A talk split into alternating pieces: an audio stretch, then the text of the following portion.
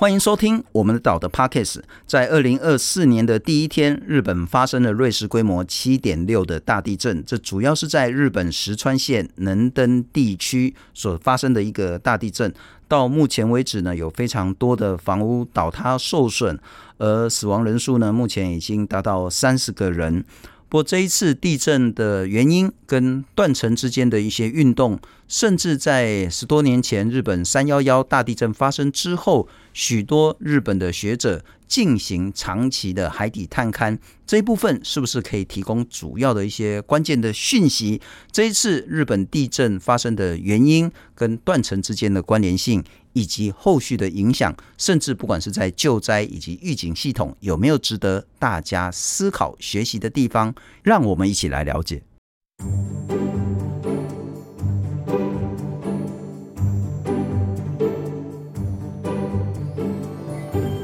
今天我们再来了解一下这一场地震发生的原因以及它的特殊性，特别是在日本，在十多年前三幺幺地震之后，对于地震的这些探勘研究，是不是有值得台湾学习的部分？来，欢迎台大地质科学系的副教授王玉王老师，你好。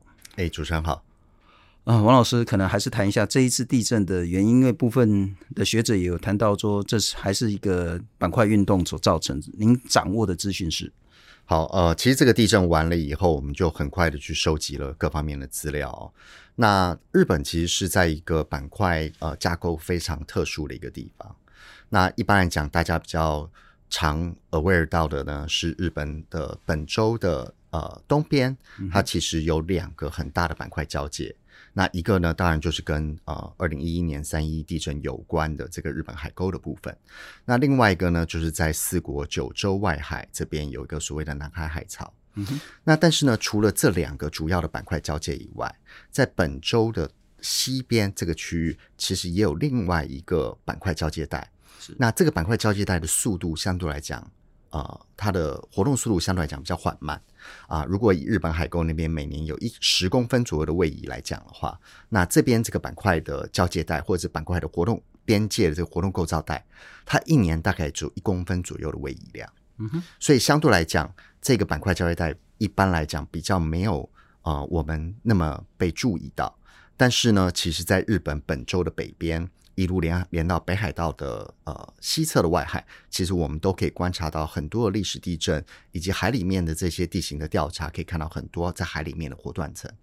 那当这个活断其中的一个活断层发生破裂的时候呢，也就是导致这一次呃新年二零二四年新年的这个呃能登半岛地震的一个主因。嗯哼。我有看到部分的讯息报道是说，这一次似乎是好多个断层带同时断掉，同时发生错位位移，这是事实吗？好，这个呢其实有一点点复杂。它的状况呢是，呃，当我们在进行活断层调查的时候，那我们透过很多海底的地形呃资料，那做调查，我们就会把每一个可以看得到的地的断层都把它画下来。可是这些断层，我们在画在海底地形上面，它其实它在地底下是连在一起的。是，所以呢，我们在地理地表上可能看到了，诶，这边有大概四到五个不同的，我们叫做呃 fault segment 或者是断层区块，在海底地形上可以看得到。但地底下呢，其实连到同一个发生断层带上面。所以这次地震呢，它其实主要呢跟呃，日本在二零一四年，他们综合所有研究资料以后所发现的其中一个发生断层，就在能登半岛的呃西北侧的外面。哦，那跟这个发生断层的破裂其实是有关系的。这次的地震跟三一一甚至更更早之前的阪神地震会有关联性吗？哦，它是完全没有关联性的。Uh. 哦，不管是阪神地震，或者是三一一地震，或者是这次能登半岛地呃的地震，它其实都发生在不同的构造带上面。是，好，所以如果以呃一九九五年的阪神地震来讲，它是发生在一个路上的一个走滑断层系统里面的其中一个分支断层。那这个分支断层呢，其中一部分叫做野岛断层。那现在如果你到阪神的周边，到淡路岛去，还可以看到呃野岛断层的博物馆。是。那三一一地震呢，它是发生在板块边界上面的以末代型的一个地震。那这一次的地震呢，它是发生在呃本州的西北边，也就是呃我们一般叫做北美大陆板块，呃北美板块跟欧亚板块交界的一个交界的一个活动构造带里面。那这次发生的断层呢，相对来讲它的长度比较短，它的单一断层长度可能大概在一百公里左右。那跟旁边的其他段连在一起的时候，它活动长度呢，大概在一百五十公里左右。是。那如果我们到三幺幺来看的话，它的隐没带它的当初破裂的长度呢，可能有将近五百公里长。那如果回到再久一点，到一九九五年的阪神地震来看的话，阪神地震它总共破裂长度也只有在大概三十多公里长而已。嗯。所以它其实它的不管是破裂的机制、断层破裂的长度，或者是它的再发时间，其实都有蛮大的不一样。所以这三个彼此都是独立毫无关联。是的，它。彼此之间都是独立没有关联的。也有部分学者谈到说，之前我们对地震的认知比较是像是有一个前震，有一个主震之后有一些余震。不过这一次在能登地区呢，它其实在二零二零年十二月开始呢，就有非常频繁的地震的活动，所以他们把这一次叫做能登的群震。那这跟之前的地震有不一样吗？呃，其实不能这样子讲。呃，所谓的群震、所谓的主震、所谓的前震、所谓的余震，其实都是我们人为定义出来的。那当然，它背后可能有一些物理上的关联。所以，比如说，如果在一个火山带、一个火山很活跃的区域，当这火山底下的呃的岩浆或者其他流体在往上涌出或者往上上升的过程中，那它可能会产生所谓的呃群震。那这种叫做火山型的群震。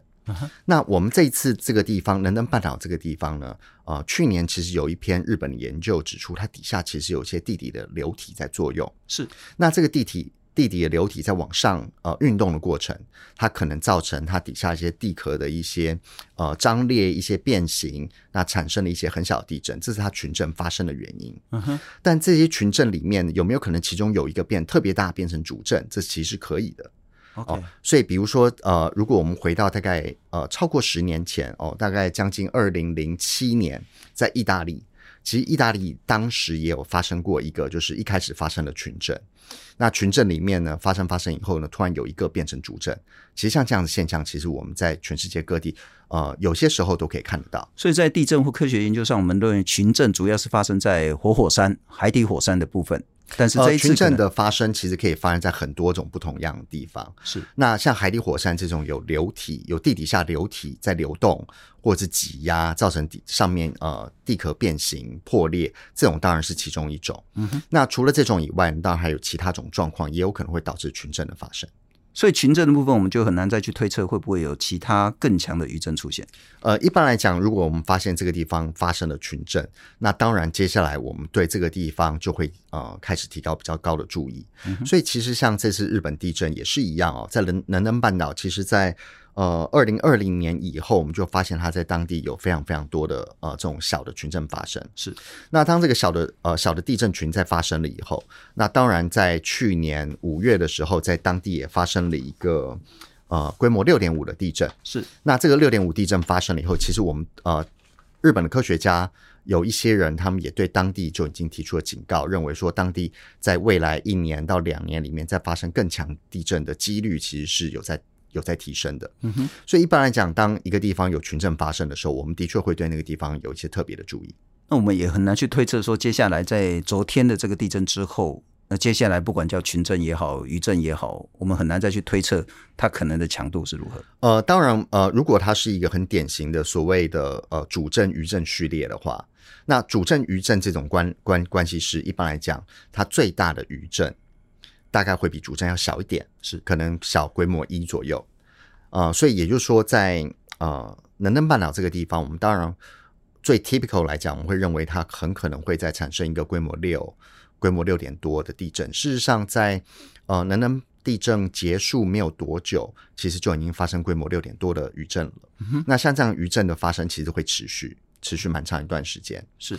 那至于它有没有可能产生更大规模地震，那就要看这个地震破裂的时候，它的断层破裂的时候，它对它周围主要的这些发生断层的应力影响。是。那这部分应力影响的话，呃，在历史上面，其实我们是知道有一些 case 是有发生的，但对这个地方的话，我们需要做一些呃电脑数值的模拟方方式，我们才有办法去判断它未来发生的几率有没有提高或者是降低。刚刚王老师，你谈到一个很关键的概念，就是所谓的那个地下流体了哈。那其实，在昨天跟今天也有部分的媒体谈到说，好像是二十三个东京巨蛋体积的地下水引发这一次石川的大地震。那我觉得那可能是一个翻译的问题，就是地下水怎么样引发大地震，这很多人无法理解。不过您谈的是地下流体，如何理解这个概念？是因为地下流体引发这一次的大地震？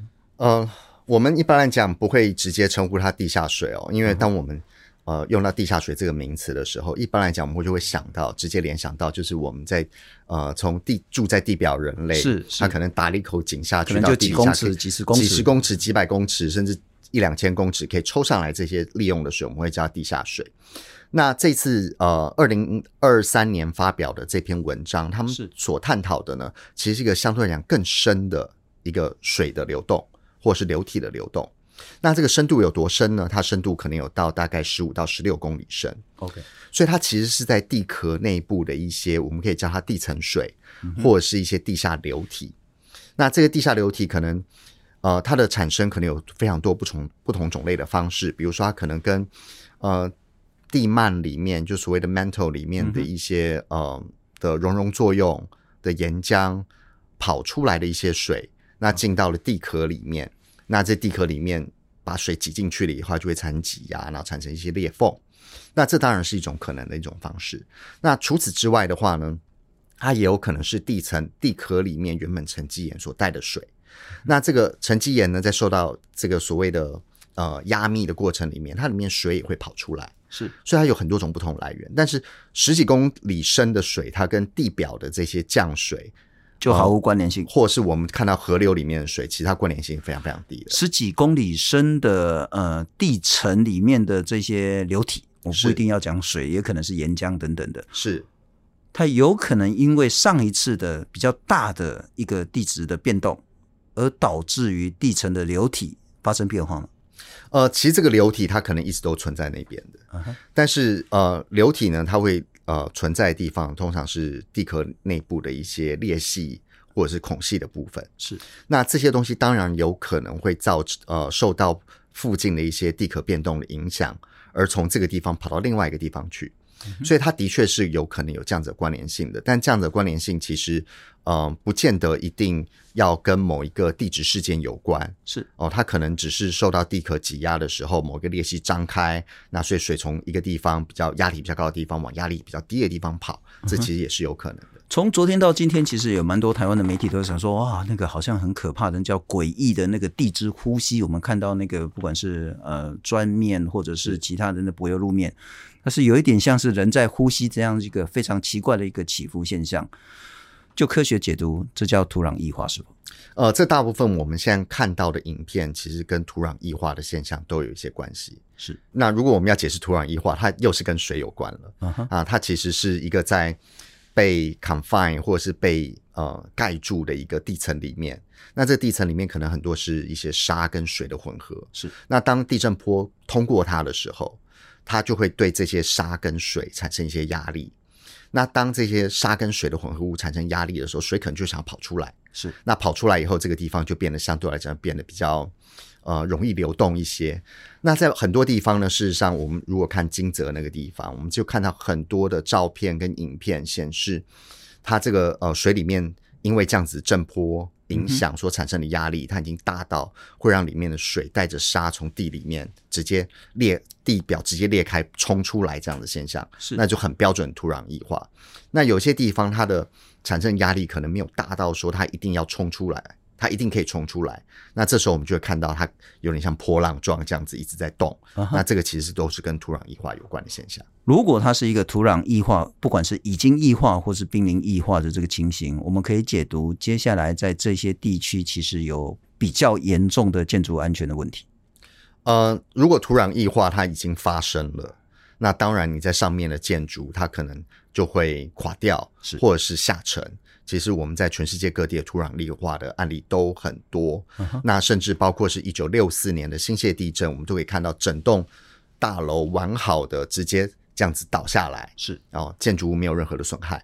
但是如果呃在土壤在地震过后这个建筑物是没有受到损害的。嗯哼，就是它。完全就还是水平的，那建物没有任何损害。那接下来我们就应该不用太担心土壤液化所造成的伤害。这区有一个嗯，不能说有趣了哈，但是一个蛮特殊的情形是在十二月二十六号，也不过是几天前，刚好是应该是新西大学还有相关的学校，像是那个联合东京海大，还有澳洲的几个学校，他们针对是多年前三幺幺大地震。然后针对日本海的海沟去做一些比较深层的这些探勘研究，然后提出了一些研究报告，然后也提醒说，很可能接下来会发生比较大规模的地震。结果几天过后就发生这样的一个地震。谈一谈这个研究好不好？诶，其实这两呃研究的地方其实是完全不同的主题哦。Uh -huh. 那您刚刚提到的那一篇研究呢，它其实是在去年年底，他们针对他们跑到日本海沟，也就是三一一地震。发生的那个大超级大的断层是它的最前缘的地方去进行研究，那他们潜深到呃大约七千多公尺深的地方，就看到海沟里面出现一个很高很高的断崖。那断崖有多高呢？大概有二十六公尺高，二十六公尺。所以你可以想象一下，二十六公尺大概是七到九层楼这么高的一个高度。那这个断崖的形成，他们认为可能跟三一二零一一年的三一一地震是有关系的。是啊，那。在这个之前，其实呃，日本的这些所谓的防灾委员会或者日本地质学家，他们透过这些海底的 GPS 的研究，透过历史地震的研究，以及现在地震分布的研究，其实他们就已经呃发表了很多篇警讯，啊、呃，告诉我们说，诶，其实除了三一一地震以外，在日本海沟的沿线，往北到北海道，往南到靠近东京那边，其实都还有机会有。一些已经储存了很多能量的板块边界会破裂，然后发生大地震。是，那甚至一路到南边到大阪，甚至到名古屋往南，那就所谓的南海海槽的部分。那上次发生地震是在一九四六年跟一九四四年。那在这个地方呢，已经过了将近一百年没有发生大大地震了。但那个地方其实它的地震的回归周期大概是一百二十年左右。所以这是为什么他们之前有提出警讯，说整个日本半呃，日本从本州一路到四国到九州，是它的东南侧这个地方是一个非常值得注意的地方。Uh. 那这跟这次呃能登半岛的构造系统是不一样的构造系统，然后它也是位于日本呃完全不一样的一个地方。那不过在能登半岛这边一路往北，如果我们到秋田，甚至到呃，北海道的西缘这个地方，其实，在历史上面来讲，有很多个这种类似规模，大概七点多，呃，比八小，大概最大到到七点九这样子的历史地震发生。汪老师，我还是很有兴趣说，这一次新潟大学的研究是在用水下探勘深到七千五百米的这样子一个研究方式，这个方式会很独特、很困难吗？嗯，你要潜到那么深，当然很困难，但有必要吗？呃，当然是有必要的。嗯哼，对，因为人类第一个，他们最，我们常讲一句话，就是 “seeing is believing”，是对不对？所以，当你能够肉眼去看到它的时候，那这个比你用遥测资料看到要来的更为真实。所以，其实这这样的研究是很有必要的。更何况，如果我们可以派一个机器人下去，或者是派人下去的话，嗯、我们甚至还有机会可以做一些样本的采集。是，可是如果我们只是一艘船在水面上面做一些声呐扫描，我们是做不到像这样子的研究。我所知道，不管你是地调所或其他的学术机构，有在台湾这些比较容易地层错位的地方设置了一些探勘器啊，或者是一些观测的一些仪器在。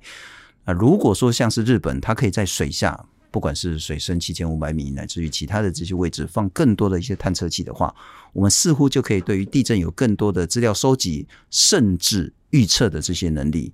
台湾有类似的研究吗？哦，其实台湾有类似的研究。那事实上有很多海洋科学的、海洋地质学的专家，他们有跟。法国的团队合作，甚至跟日本团队合作。Uh-huh. 那他们用呃，透过各种不同的方式去了解。诶，第一个是在，比如说像中研院，他们有在台湾东部跟台湾南部布一些所谓的海底的 GPS，是去了解这个海床在过去五年到十年它的运动的速度，它运动的方向。Uh-huh. 那我们当我们了解跨过这样板块边界以后，这个海床的运动以后，我们就可以去理解这个呃这个。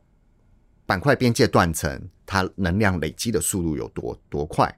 那这样的话就可以帮助我们去推估下一个地震，或者是主要大地震的周期可能是是多少？所以类似的研究其实都是有的。嗯哼。那但是其实很重要一环就是这些东西都非常非常的花人力跟时间，所以政府能够拿得出多少的资源去资助像这样子的这些研究工作，其实是一件很重要的事情。是。以前我们对比较至少对媒体来讲比较熟悉的可能是陆地的这些断层，是海底的这些断层，其实我们目前科学界也了解的差不多。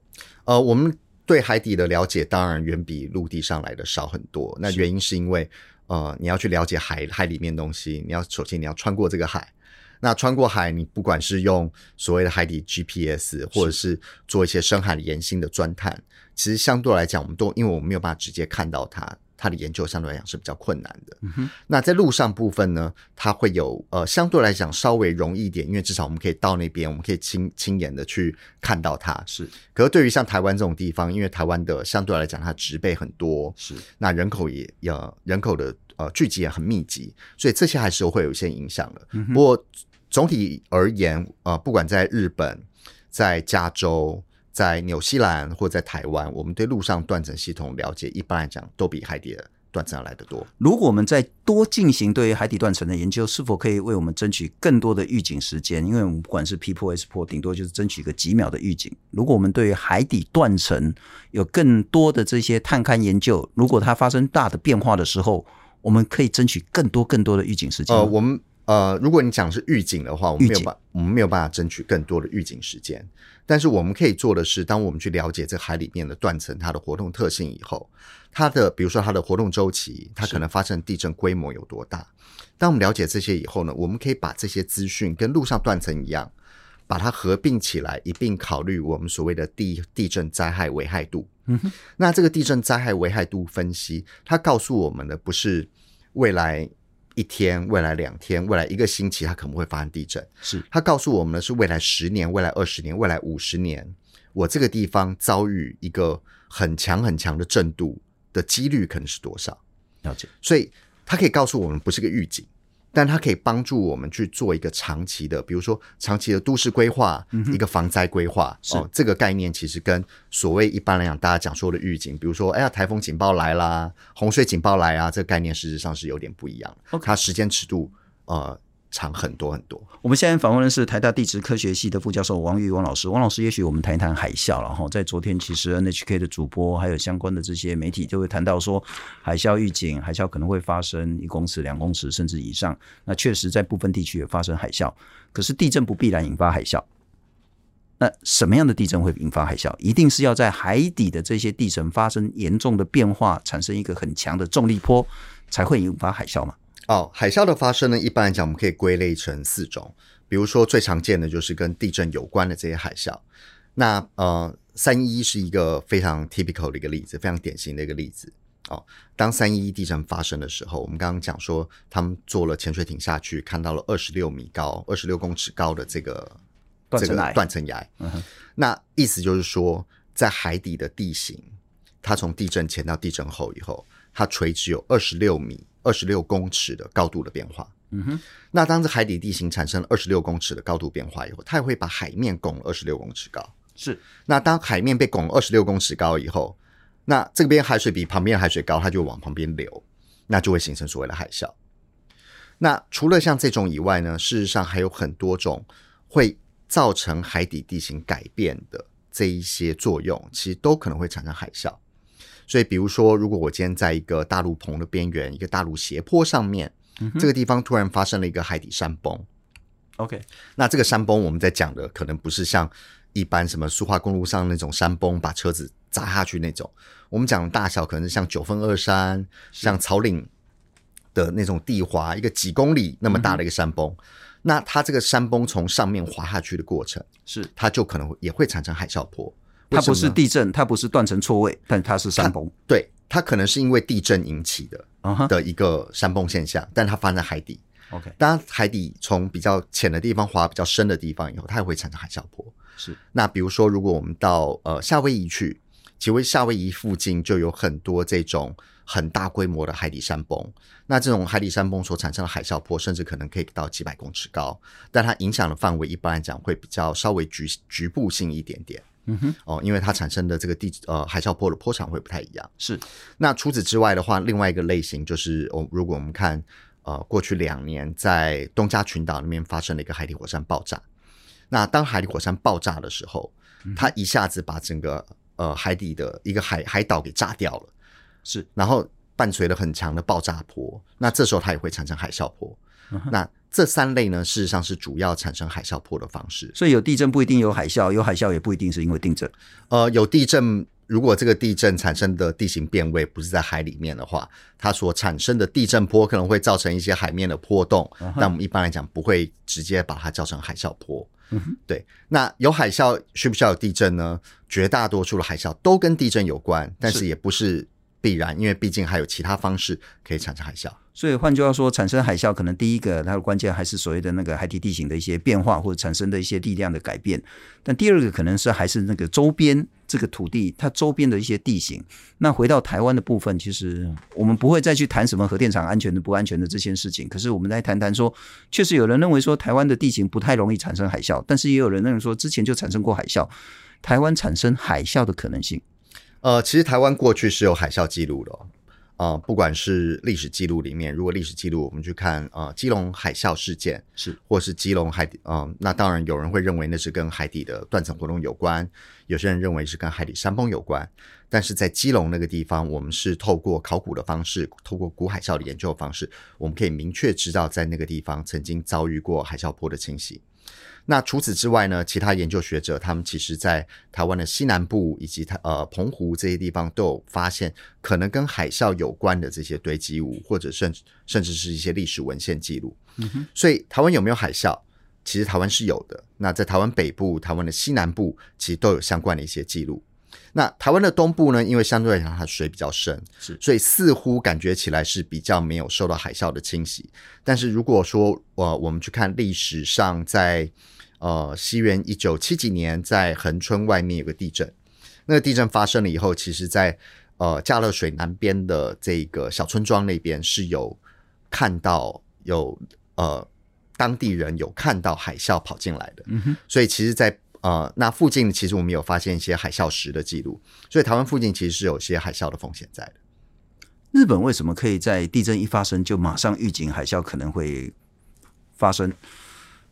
他们的预警系统如何建立？呃，预警系统建立其实有很多种不同的方式。那第一个，它很需要的是数值模拟的资料，比如说我们如何在第一时间知道这个地震的规模、它断层错位的位置、大小，那我们就可以透过呃数值模拟的方式，马上去算在每个地方可能会有海啸波的大小是多少。那这是一种方式。Uh-huh. 那另外一种方式呢是。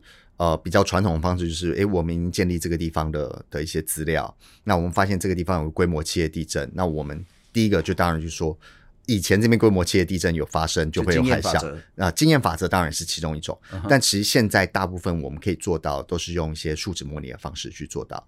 其实日本可以做到这这样子，其实台湾呃也有这样子的能力去做到类似的研究。我们已经有这样能力了。我们呃，我们现在应该有这样子的能力。了解了解，不过我们再回到这一件事情，然后就是说，当然还是希望日本一切平安。那现在传出来是大概是三十个人死亡，不过瑞士规模七点六，嗯，九二一应该是七点七点六，而且我们也是九二一也是七点六，对，九二一也是七点六。那当然就很重要的就是你真的还是无法预测什么时候会有发生什么样的地震。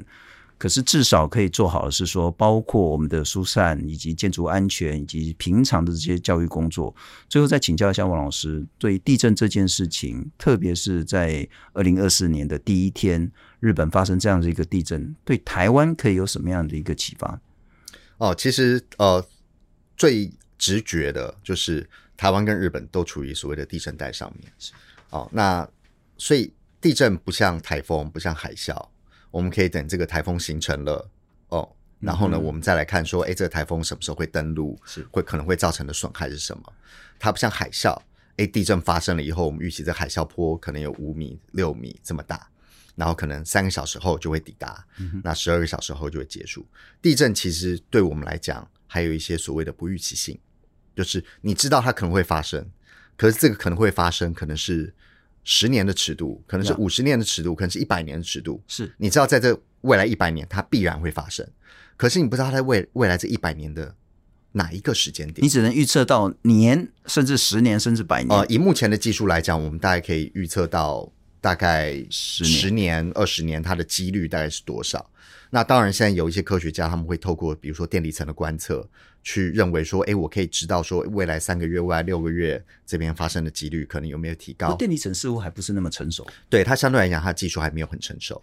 但是，呃，在过往很多地震里面，我们有观测到电离层有呃有一些地震地震前的时候，电离层讯号有一些变化，是，但现在没有办法，还没有办法去建立的是建立说，哎，这个变化必然是地震影响的，是是还是？它是可能是太阳引起的，对，还是可能是其他因素引起的，所以这这部分还有还有很多需要走的路。是，但对于目前地震来讲，我们可以知道是这个地方可能未来三十年，它必然可能会有一个呃很大的一个呃地震可能会在附近发生。嗯哼，我们可能会可以知道这样的事情，但是接下来要做的事情就是我们每一天每一天的生活，比如说，诶，我们在一个办公室里面，办公室的这些书柜，它是不是有呃？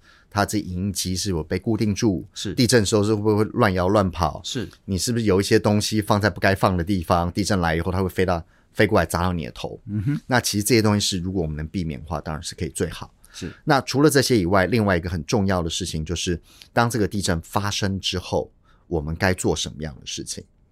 哦，那当然这点我相信台湾在过去的经验已经很多，也做得很好。但是不管怎么样，日本这次的地震其实。也是一个提醒，告诉我们说，诶，如果将来在台湾的主要城市发生地震之后，我们在地震发生前有没有一个已经准备好的一个剧本，嗯，一个计划在那边？